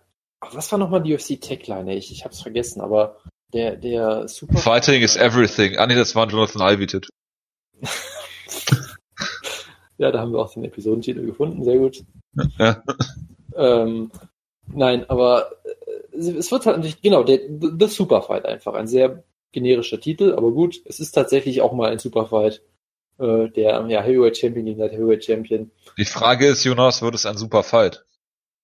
Oh, oh. ja. Ich bin gerade bei der Google-Bildersuche für, äh, ja. Für, für, für Ivy-Tattoos, oder? ja, ja, ja, mach du mal weiter. Oh Gottes Willen, ja, ich hoffe, wir können die gleich einfach alle mal vorlesen oder beschreiben oder was auch. Ähm, Nein, aber es ist natürlich ein spannender Kampf. Stipe Miocic hat jetzt schon Geschichte geschrieben, indem er halt den Heavyweight-Rekord gebrochen hat mit drei erfolgreichen Titelverteidigungen, das noch nie jemand geschafft hat vor ihm. Daniel Cormier konnte jetzt die Rekorde im Light Heavyweight nicht brechen, weil er halt wieder nur per Default quasi gegen Don Jones gewinnt, aber äh, ist trotzdem auch auf einem sehr guten Run natürlich. Hat in letzter Zeit natürlich Volkan Özdemir ziemlich klar besiegt ähm, Rumble Johnson besiegt, Anderson Silva besiegt, Gustafsson besiegt. Also ist auch auf einem großen Run, ist auch einer der besten Kämpfer im Heavyweight slash Light Heavyweight in dieser Sport, die ihr gesehen habt. Da würde ich mich durchaus auch schon festlegen. In, zwei, in beiden Gewichtsklassen sehr erfolgreich gewesen. Man darf ja nicht vergessen, seinen Strikeforce Heavyweight Grand Prix Run, wo er einen Bigfoot Silver besiegt hat, als das noch was bedeutet hat. Wo er einen Josh Barnett. Das hat noch nie was bedeutet. Wo er einen Josh Barnett über fünf Runden besiegt hat dann in die UFC gekommen. Er hat natürlich hat zwischendurch auch die Dion Starring besiegt, was großartig ist. Ähm, und hat dann Frank Mir und Roy Nelson in der UFC besiegt, ist dann runtergegangen und seitdem halt im Light Heavyweight sehr erfolgreich gewesen. Ähm, also auch jemand, der, der beides machen kann und gerade wenn man sich überlegt, wie, was für Probleme er zuletzt hatte mit äh, Handtüchern, die mal eben nach unten gezogen werden mussten, damit er das Gewicht noch macht und solche Geschichten, ist es vielleicht gar nicht schlecht, wenn er mal ins Heavyweight wieder geht. Und ja, ich meine, die UFC macht hier so ein bisschen aus, aus der Not eine Tugend. Ja, die Not ist halt, dass Light Heavyweight eine Katastrophe ist und Heavyweight nicht viel besser ist. Und man hat in beiden Divisions dominante Champs und keine Contender. Deshalb dachte man sich, hey, bevor ich jetzt äh, Daniel Cormier bucke gegen ähm, Kein. Ili Latifi, keine Ahnung, Ili Latifi ist Nummer 4 gerankt im Light Heavyweight in den UFC Rankings. Ja, zu Recht. Ja, vollkommen zu Recht. Ähm, bevor ich jetzt das buche, äh, bucke und siege gegen, gegen, gegen Curtis Blades, was der sich mittlerweile sogar verdient hat, aber okay, buchst du halt diesen Superfight. Äh, und es ist natürlich eine traumhafte Ansetzung. Ich muss ehrlich gesagt sagen, der Hype ist noch nicht so angekommen bei mir, ähm, weil es mich tatsächlich jetzt auf einmal überrascht hat, wie schnell es schon wieder ist. Und weil halt die, die Durststrecke so lang war, irgendwie bin ich in dem Hype drin. Aber es ist natürlich schon ein traumhafter Kampf und äh, man kann, denke ich, sehr gespannt sein, wie es ausgeht. Ob der jetzt großartige Beiß ziehen wird, weiß ich ehrlich gesagt nicht.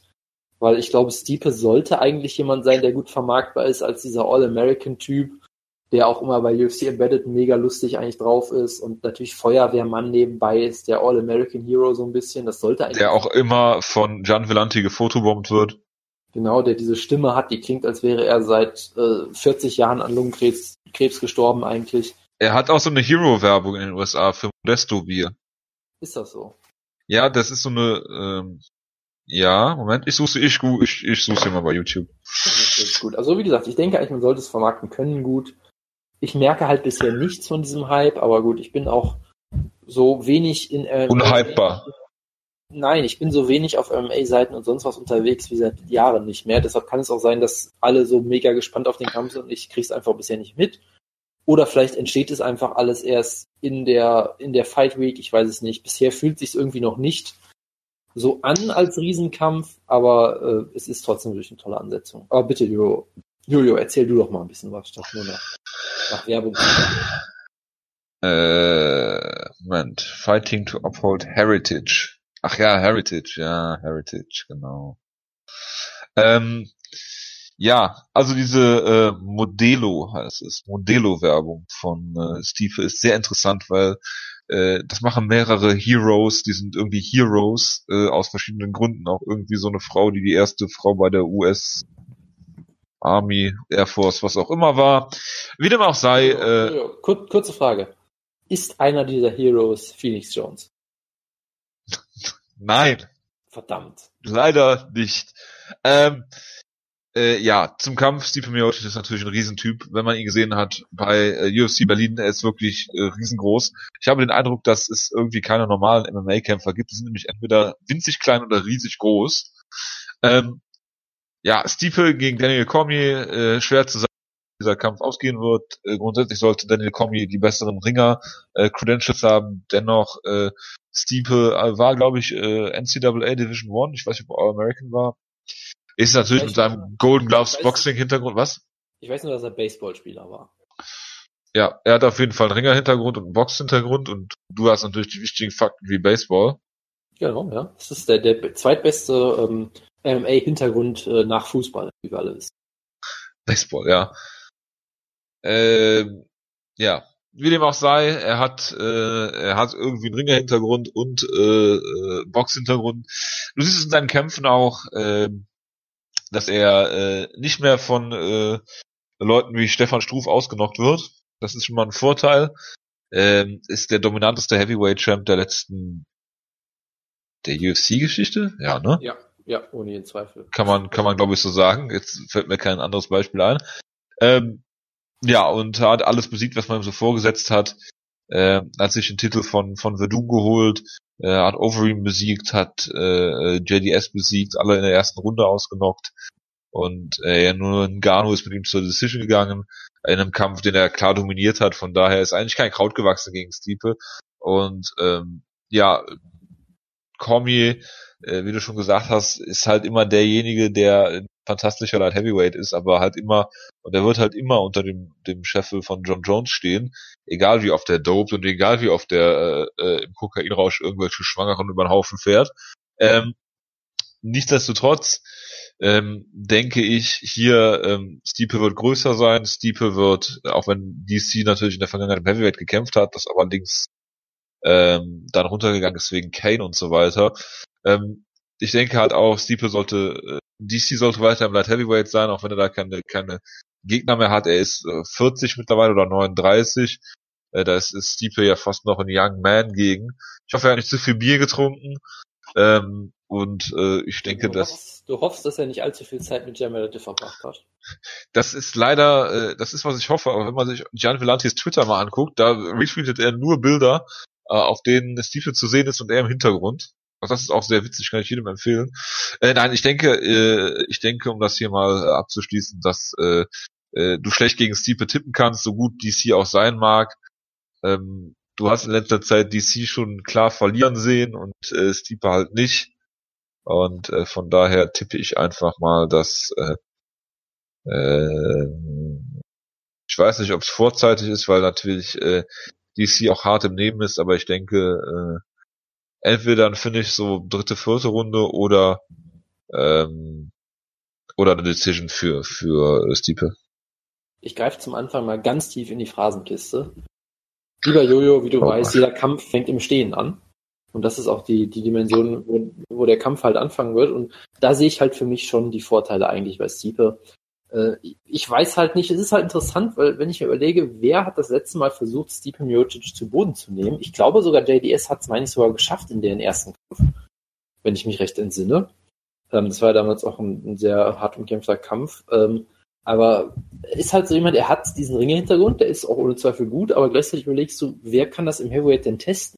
Curtis Blades könnte es, aber gegen den hat er noch nicht gekämpft. Ansonsten müsste ich gerade wirklich. Razor Blades. Das müsste ich gerade wirklich überlegen, wer das letzte Mal das überhaupt noch Kane. hat. Ja, also, also JDS hat einen Takedown geholt. Das, das ist, äh, sehe ich gerade so. Oder sonst war es, glaube ich, auch der einzige in der UFC. Und Joey Beltran hat die scheinbar einmal zu Boden genommen. Okay, das ist, das, das ist schon mal sehr gut. Ähm, nee, aber das ist halt so ein bisschen das Ding für mich, dass ich das noch so ein bisschen einschätzen kann. Gleichzeitig ist halt äh, Kommi auch jemand, der holt jetzt halt keine explosiven Double Legs oder so, sondern er nimmt dich halt gegen den Käfig und grindet dich halt in Grund und Boden. Das klappt natürlich gerade bei solchen Leuten wie Rumble Johnson, die dann auch so ein bisschen mental brechen. Das sehe ich bei Steve halt nicht. Ich glaube, der wird sich da durchkämpfen. Du hast es auch selbst in dem Kampf gegen Engano gesehen, wo es auch einige sehr haarige Momente gab, ja. Du hast natürlich gesehen, dass Engano ungefähr doppelt so schnell zuschlägt wie Stipe und fünfmal so hart und ihn da auch einmal auch ein bisschen am Wackeln hatte. Aber Stipe hat immer seine, seine Coolness be bewahrt und hat den Kampf dann letztendlich relativ klar, ja, oder sehr klar nach Hause ge- geschaukelt. Ähm, und ich, ich glaube halt auch, dass er sich da nicht so von beeindrucken lässt wie manch andere. Und ich glaube halt auch nicht, dass äh, Daniel Cormier so gut ist, dass er ihn wirklich durch die Gegend schmeißt, wie er es mit so jemandem wie Josh Barnett zum Beispiel gemacht hat. Äh, denn ich glaube, das Ringen ist immer das schlechteste von Josh Barnetts Game gewesen, irgendwie so kurioserweise als Catchwrestler. Ähm, das ist halt der eine Punkt für mich. Äh, der andere Punkt ist halt, Stiepe ist jetzt, was das defensive Striking angeht, jetzt auch kein, kein Genie oder sowas. Ja, er kämpft durchaus gerne mal ein bisschen wild, wird durchaus mal ab und an hart getroffen, aber hat halt auch bisher immer ein gutes Kinn, äh, Kinn bewiesen. Und, Außer gegen äh, Stefan Struf. ja, außer gegen Stephen Struth, das war aber auch wirklich ein sehr komischer Kampf, wo er auf einmal auch total müde war nach einer Runde. Also das kann halt auch der Ausrutscher, Ausrutscher sein, den man mal haben kann. Ich weiß es nicht. Fall hat sich ja bisher nicht wiederholt, zumindest. Ähm, was ich halt sage, Stiepe ist defensiv jetzt kein Genie. Daniel Cormier finde ich defensiv im Striking zuletzt ziemlich erschreckend eigentlich. Furch furchtbar, ja. Wenn, wenn du dich nochmal an diesen Kampf gegen Volkan Özdemir erinnerst, der da wirklich für eine Minute wie, äh, weiß ich nicht, wie Ernesto Hust aussah oder so, ich weiß es nicht. Ähm, oh Gott. Solange er nicht aussah wie Andy Hook. Ja, ja, aber, ehrlich, Die also, Özdemir Tornadoes, was? er, er, vor allem, das, was ich am schlimmsten finde, ist, dass Cormier sich wirklich immer so wegduckt oder versucht, Strikes irgendwie aus dem Weg zu gehen und meistens duckt er sich dann irgendwie immer noch rein oder, oder halt diese, diese Oberkörperbewegung, dass er sich so in Strikes. Ist aber immer der, ist, das Geile ist aber, dass er immer der Erste ist, der, der, der defensive Striking beim Kommentieren äh, kritisiert. ja, also, wie gesagt, gegen, gegen Özdemir fand ich es echt erschreckend, ja. Nachdem er ihn zu Boden genommen hat, hat er ihn vollkommen zerstört, aber im Stand in den ersten zwei Minuten fand ich es echt erschreckend. Da hat natürlich Özdemir, fairerweise muss man sagen, alles rausgehauen, weil er, glaube ich, auch wusste, dass er auf lange Zeit keine Chance hat. Und klar, Özdemir ist ein guter Striker und so, aber ich fand es trotzdem so ein bisschen erschreckend. Das ist für mich so ein bisschen der, der größte X-Factor, den ich sehe, weil Stipe haut hart zu, Stipe ist präzise, er kann auch äh, so eine Pace über mehrere Runden halten. Ähm, und ich glaube halt, dass Cormier Probleme haben wird, die Takedowns zu holen und dann wird es halt auf ein Striking-Duell hinauslaufen. Und Cormier ist auch ein solider Striker, ja. Ist vielleicht so im Heavyweight ein bisschen besser als in der Heavyweight, weil im Heavyweight hat er, hat er ja auch immer diesen anderen Stil gehabt, weil er so viel kleiner ist als alle anderen, dass er so rein und raus äh, darten muss quasi. Und fürs Heavyweight war er halt auch immer unfassbar schnell. Das heißt, es hat eigentlich sogar immer ziemlich gut funktioniert im Heavyweight. Äh, ist natürlich jetzt auch fünf Jahre älter oder so, als er, als er, als, äh, als, als er das zuletzt im Heavyweight war. Ähm, und ich weiß halt nicht, ob das gegen Stipe klappt. Stipe hat auch eigentlich ziemlich guten Jab, ist ziemlich gut darin, Leute am Käfig Und er hat einen riesen Reichweitenvorteil. Genau, und ist gut darin, Leute zu stellen und Druck zu machen auch. Druckkämpfer. Äh, Er ist ein Druckkämpfer auf jeden Fall, ja. Ähm, Und von daher, äh, da sehe ich halt die Vorteile eigentlich doch relativ klar bei Stipe. Es ist trotzdem ein faszinierender Kampf. Ich weiß auch wirklich nicht, wie er ausgeht konkret, weil Stipe ist ein sehr guter Finisher, wenn er halt den perfekten Schlag landet. Das hast du ja, hast du ja zuletzt auch gesehen, ob es jetzt gegen Verdum war, der als eisernes Kinn bekannt war, gegen JDS und so weiter. Äh, Gleichzeitig, er kann auch öfter mal durchaus über Decisions gehen. Und Daniel Cormier ist auch unfassbar hart im Nehmen. Ja, das brauchte wirklich den perfekten Headkick von John Jones, um ihn da auszunocken. Ähm, von daher, ich weiß nicht, ich könnte mir sogar eine Decision vielleicht vorstellen. Ähm, aber ich, ich, ich bin mir zumindest relativ sicher, dass Stipe den Kampf gewinnt und seinen Titel nochmal verteidigt und seine Legacy weiter zementiert. Aber hey, es ist ein wunderbarer Kampf und ich bin sehr gespannt drauf. Gut, da machen wir mal weiter mit dem Co-Main Event. Max Holloway gegen Brian Ortega. Soll ich wieder weitermachen?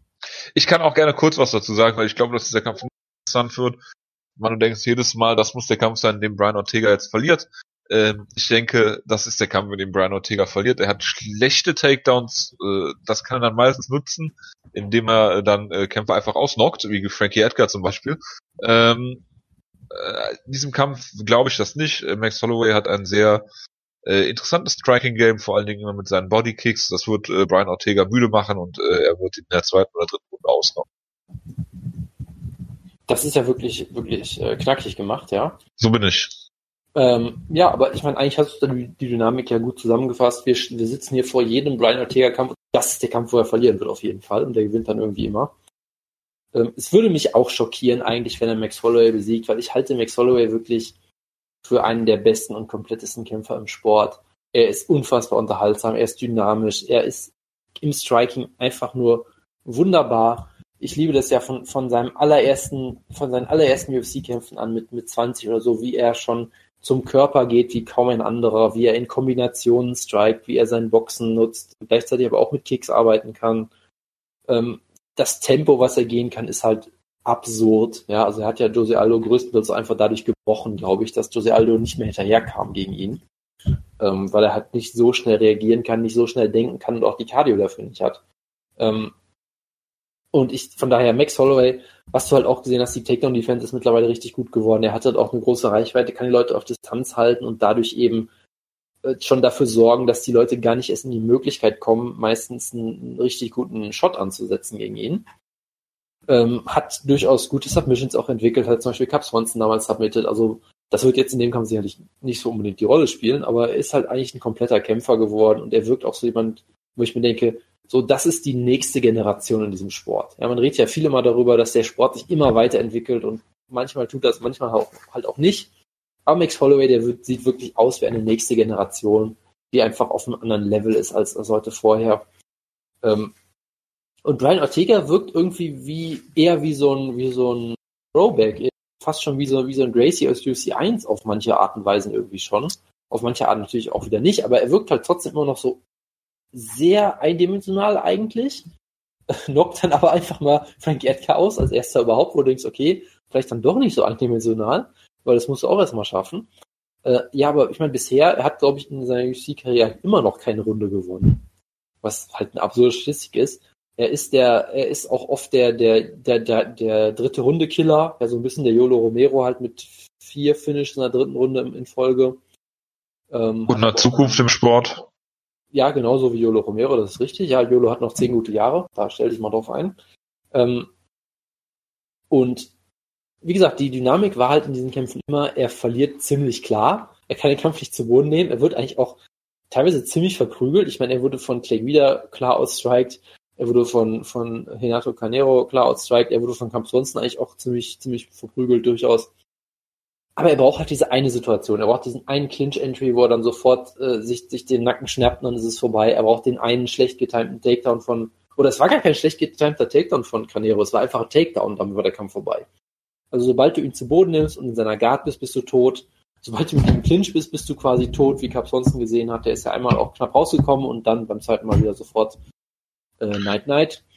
Und er ist halt jemand, er holt sich diese Submissions, die immer eigentlich unmöglich aussehen, so Low Percentage halt, Guillotine aus dem Clinch pullen oder so, was klappt halt in meisten, bei den meisten Leuten klappt sowas halt in einer von 20 Ja gut, das, das klappt natürlich eher, als wenn du die aus dem Stand einen Renaked Choke holst, ne?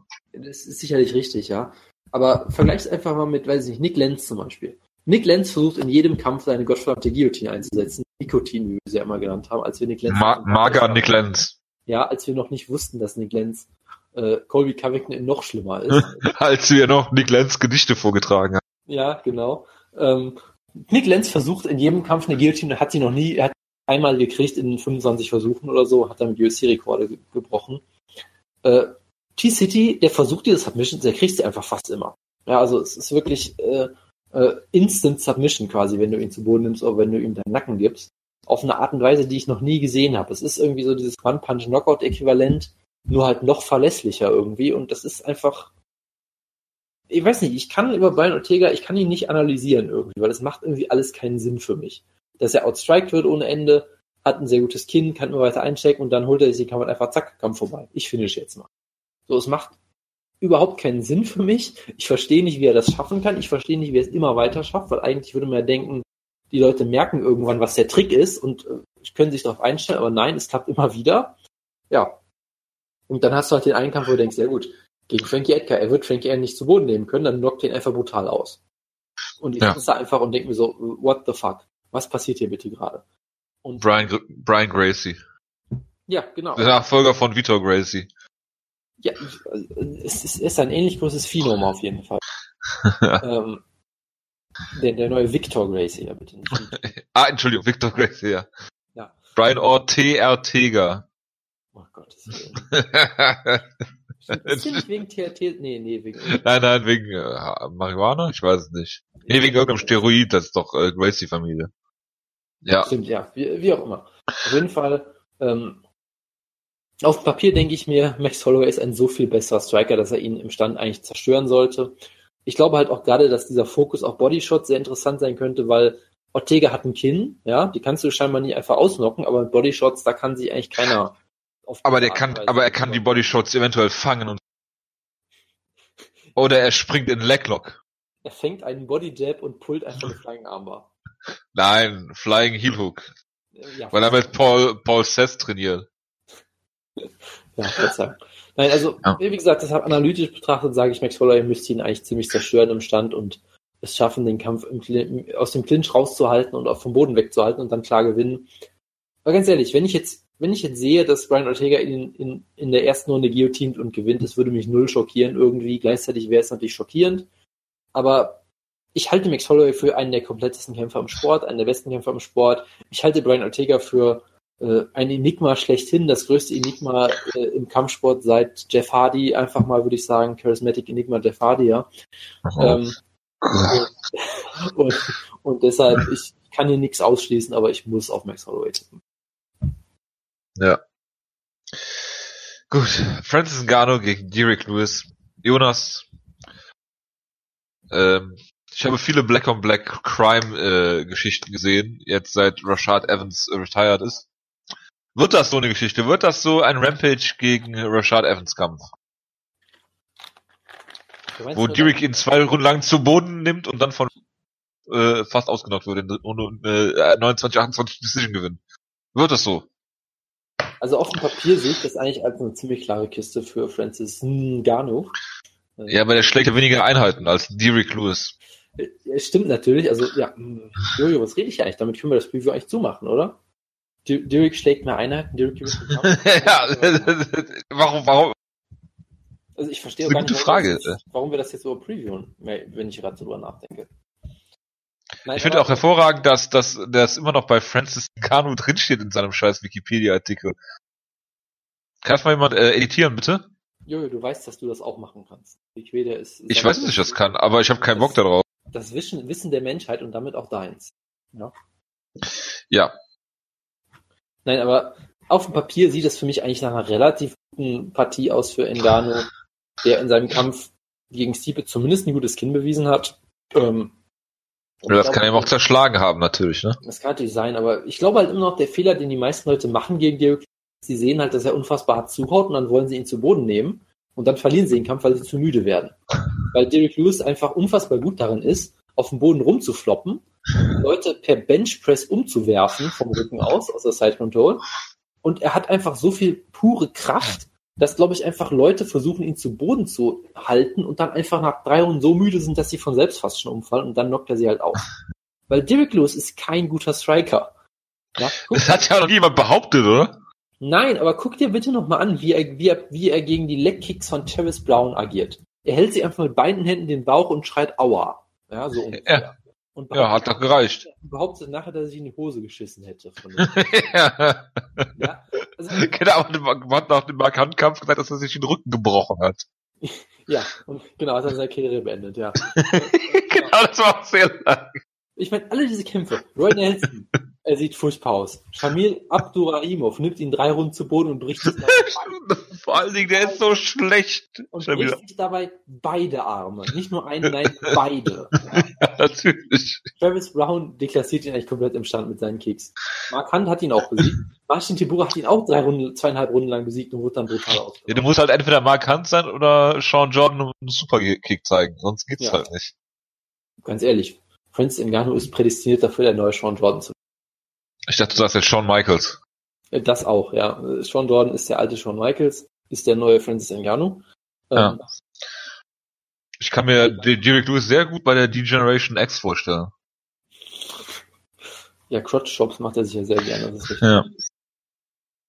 Nein, Ja. aber äh, äh, was ich nur damit sagen will, Derek Lewis ist auch so ein Enigma, der auch überhaupt nicht funktionieren sollte, aber er schafft es halt immer wieder mit seinem puren Willen und seiner puren ähm, Schlagkraft Kämpfe zu gewinnen, Ja. die er nicht gewinnen sollte.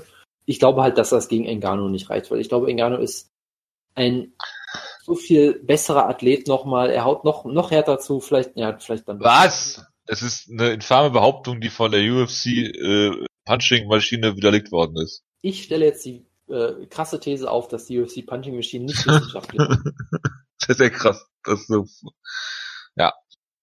Ja, der muss in dieses ESPN Fight Science Ding rein. absolut, auf jeden Fall, ja. Die, da wird nämlich immer gemessen. Korrekt gemessen. ja, darf ich es kurz machen? äh, ganz Bevor du jetzt Ganz kurz, ich ewig glaube halt einfach, schreibst. dass, dass Engano ihn nicht, Engano wird, glaube ich, nicht versuchen, ihn zu Boden zu nehmen und das ist das beste Rezept, um Dirk Lewis zu besiegen. So. Ja, mein äh, Kopf sagt natürlich, dass Ngannou gewinnt, mein Herz natürlich Derek Lewis besiegt, äh, gewinnt. Ähm, Ngannou sieht natürlich aus wie der Cartoon-Character und äh, ja, äh, Derek Lewis wie jemand, den man halt auch so zwischendurch auf der Straße begegnen könnte. Und äh, aus Sympathie sage ich natürlich, Derek Lewis, es wäre eine hervorragende Sache, wenn er dann direkt nach dem Main Event Stipe Miocic herausfordern könnte. Gut. Chiesa gegen Pettis ist ein Kampf, der mich auch nicht interessiert, weil beide irgendwie in komischen Sphären im Lightweight unterwegs sind und du dir bei Pettis irgendwie denkst, irgendwann musst du doch mal die Kurve kriegen, irgendwann musst du doch mal die Kurve kriegen. Und irgendwie haben ihm, so ist mein Eindruck zumindest, seine ganze Verletzung irgendwie die Karriere kaputt gemacht und äh, ja, Chiesa kommt aus dieser Niederlage gegen äh, Kevin Lee, wo er angeblich äh, dem Renake Choke ohnmächtig geworden äh, ge gewesen sein soll, was irgendwie sehr abstrus war. Nun muss man dazu sagen, dass Kevin Lee den Kampf aber vorher auch von vorne ein bisschen dominiert hat. Von daher, ja, so ist das. Ja, es ist halt ein interessanter Kampf, den wir, glaube ich, auch schon mal gepreviewt haben, bevor er halt auseinandergefallen ist. Deshalb, ich werde jetzt auch nicht mehr groß drüber reden, weil am Ende wirft eh jemand äh, mit einer Guardrail auf den Bus und dann war's das wieder. Was? Ähm, Wer hat das denn gemacht? ich weiß auch nicht mehr, Irgend, irgendwer war das. Irgend so ein, Das war ein Trolley, Jonas. Ja, das war irgend so ein, irgend so ein MMA-Kämpfer, von dem noch nichts gehört hat, der auch keine große Rolle spielt, aber der hat sich irgendwie damit so ähm, irgendwie so ins Gespräch gebracht. Ich weiß aber nicht das Ja, mich interessieren nur Leute, die ihre Titel verteidigen, deswegen weiß ich jetzt auch nicht, von wem du redest.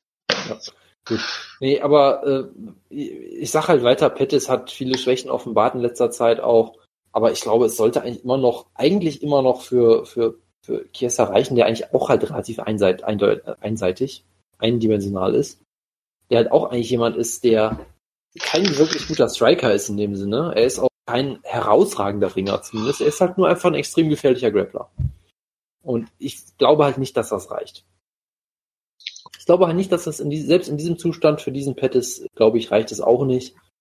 Ähm, von daher denke ich einfach, dass, dass es deswegen äh, für, für Pettis reichen würde. Den Kampf, denke ich, im, Stand halten können, auf Kickdistanz vor allem halten können und da dann ähm, Ja, ich hoffe, Kessa, Kessa eindecken. Also ich, ich glaube einfach mal, dass Pettis eine Decision gewinnt. Es wird vielleicht auch durchaus eine Schrecksekunde nochmal geben, wo er zu Boden Vielleicht- genommen wird. Vielleicht auch mal in, in, in, die- in, die- Backmount genommen wird und dann ein bisschen Probleme hat. Äh, aber ich glaube, unterm Strich wird er eine, eine Decision gewinnen.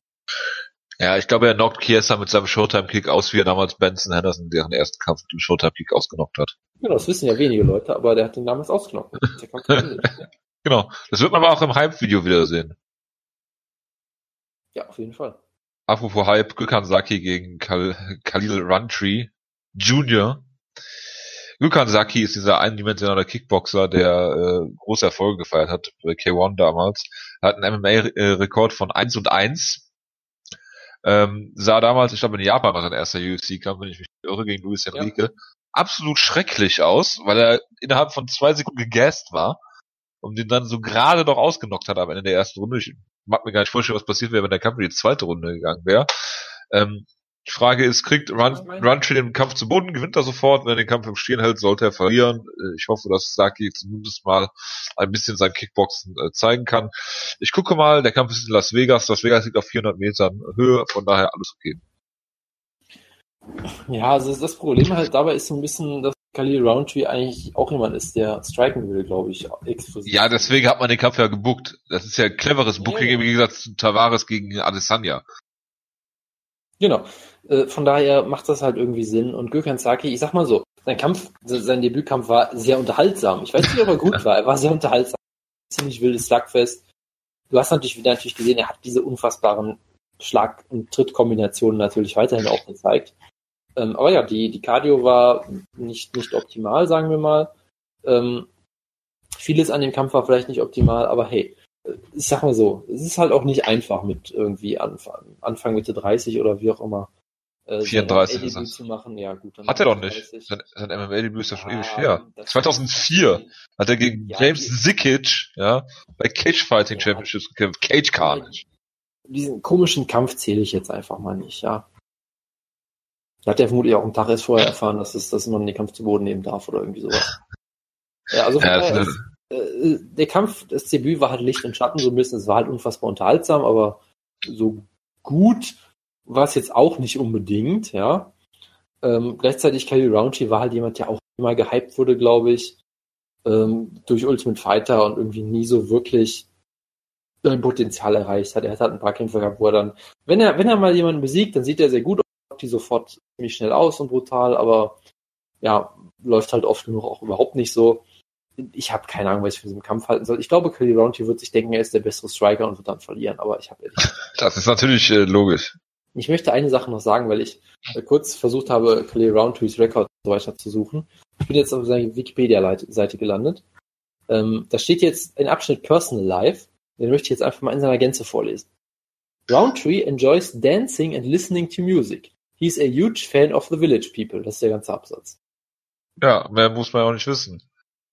Ich finde das, das Foto beim Wikipedia, finde ich immer am allerbesten. Other Names The Warhouse. Könnte auch gut bei äh, Dingens mit antreten. Ja? Bei äh, äh, Bama. Was steht Ra denn bei Gökhan Saki? When he was two years old, his father was shot and killed in an attempted robbery while working as a tour manager for Boys to Men. At the age of 20, das ist noch Roundtree. Nee, ist nicht Gokazaki. So. At the age of 20 and weighing 300 pounds, Roundtree joined One Fight Team Gym in an attempt to lose weight. After one year MMA training, Roundtree started his MMA amateur career in 2011. Ja. Gut, machen wir mal weiter. Ich möchte bitte keine Gukansaki Wikipedia-Artikel lesen. Äh, Uriah Hall gegen äh, Paulo Costa. Dann haben wir noch äh, Paul Felder, der jetzt kurzfristig eingesprungen ist äh, in, äh, für Jensi Madeiros im, gegen Mike Perry. Ist aber auch Welterweight-Kampf, Welterweight, Entschuldigung. Äh, Rafael Asunsau oder Akunsau sagen hier auch einige äh, gegen Rob Font und äh, Curtis Millender gegen Max Griffin. Dan Hooker gegen Gilbert Burns, Lando Vanatta gegen Draka Klose, ein Jonas-Kampf und Jamie Moyle gegen Emily, äh, Emily äh, Whitmire. Ja. Ähm, ja, das ist doch hervorragend. Ähm, was wollte ich denn jetzt sagen? Genau, äh, ich freue mich natürlich insbesondere auf. Es ist doch Mike Perry gegen, gegen Felder, ne? Ja. Ja, da, freue ich mich drauf, weil das, weil das halt, das ist ja halt ein Kampf, der. Äh, Eines Iren gegen einen zweiprozentigen Pro-Amerikaner. Du, du bist so ein Blöd, du hast mir jetzt einen Witz kaputt gemacht. Entschuldigung, es tut mir nicht leid. Der, äh, zwei Angehörige der äh, am meisten von äh, Rassismus und Diskriminierung betroffenen Bevölkerungsgruppen der Staaten, nämlich äh, Afroamerikaner und Iren. Wir alle so. wissen, Iren, Iren sind ja auch äh, lange keine echten Weißen gewesen und so, haben sich sehr viel, sehr viel äh, anhören müssen. Ähm, Klar. Daher, haben sehr viel Tee in den Bostoner Hafen geworfen. Genau, äh, haben eine, eine komplizierte Legacy auf jeden Fall. Und natürlich, ja. Paul Felder wird die Ehre Irlands verteidigen. Ja. Und äh, Mike Perry äh, kriegt hoffentlich einen auf Decke. So. Äh, ansonsten ist das durchaus doch eine sehr äh, nette Card. Ich weiß nicht, müssen wir noch, ja. so, also ich meine, Paulo Costa ist ein interessanter Kämpfer. Ähm, Haben wir darüber geredet, dass Johnny Hendricks seine Karriere beendet hat? Weil das war doch der letzte Sieg von, von Paulo Costa, glaube ich, oder? Ja. Aber er hat auch irgendwie, hat Paulo Costa nicht so übertrieben ekelhafte Interviews gegeben zu irgendeinem Thema? Ähm, das äh, kann sehr gut sein, denn er ist ein MMA-Kämpfer.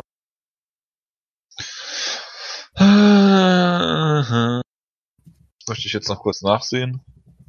Ach ja, Paulo Costa bless Transgender Athlete Fallon Fox. Offers to fight her. Ja, das ist sehr gut, dass er Fallon Fox nach fünf Jahren äh, aus der Kiste geholt hat. Ja. Ja. Ähm, nein, aber ich meine, Asunzao gegen Rob Font ist auch ein super Kampf, weil Asunzao ist halt der Gatekeeper schlechthin im Bantamweight, also Gatekeeper in die Top 4 oder so. Und Rob Font ist auch ein ziemlich guter Kämpfer. Das ist ein, halt ein Low-Profile-Kampf, aber ein richtig guter Kampf. Ich meine, den Hooker haben wir eben erwähnt, hatte einen der spektakulärsten K.O.s des Jahres bisher. Also da gibt es schon einiges auf der Karte, was sich das sehr, sehr gut liest. Und halt generell die Main Card ist natürlich sehr stark. Also ich denke mal, das ist doch nicht so. Da lohnt es sich auch mal wieder eine auf Ausgabe aufzunehmen. Ja, vor allen Dingen, wie gesagt, es ist im Fight Pass, Fight Pass 60 Tage Test. Äh, falls ihr es noch nicht getestet habt, soweit ich mir das denken kann. Ähm, sonst äh, Pay-Per-Views 12,99 äh, beim Fight Pass. Die Tough Show ist mit dabei und die nächsten Shows sowieso alle mit der Fox Show.